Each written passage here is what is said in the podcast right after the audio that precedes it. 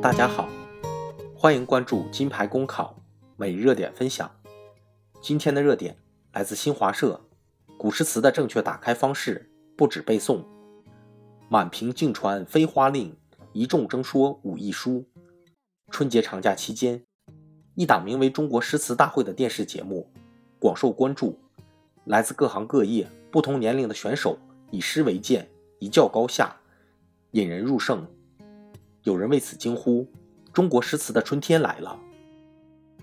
诚然，这样一档形式活泼的电视节目，迅速带起人人读诗、人人爱诗的风潮，让人们发现中国传统文化之美，无疑是值得肯定的。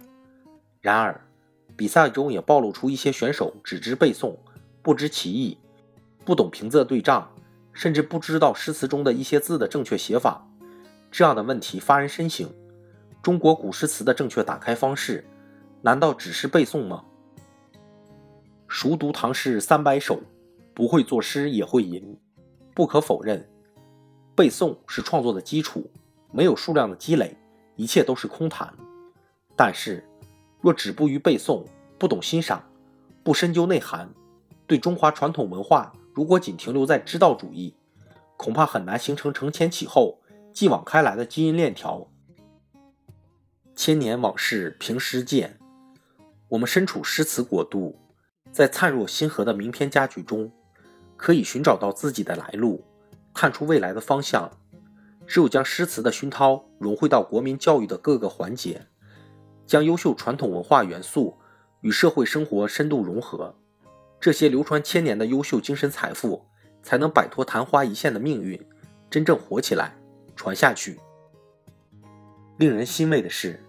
近年来，这种认识已经开始深入人心。中国优秀传统文化正在以现代人喜闻乐见的方式走进千家万户。借助丰富多元的传播手段，听写大会、成语大会等电视节目正在唤起大家对汉语言文化的关注与兴趣。为你读书、书香中国等文化活动，让人在奔波之余享受心灵的慰藉。传统文化进校园、进校区的国家教育规划，唤起越来越多的年轻人。真是中华民族文化底色，描绘当代中国的文化亮色。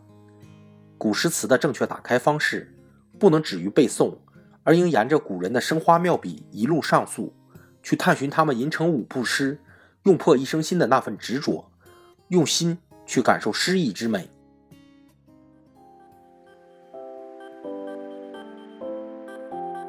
公考路上你不孤单，金牌公考与你相伴。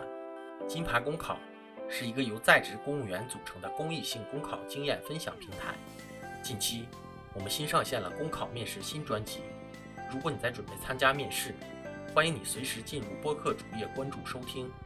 同时，也可以关注金牌公考微信公众号，接收我们每天最新鲜的节目推送，随时与我们交流互动。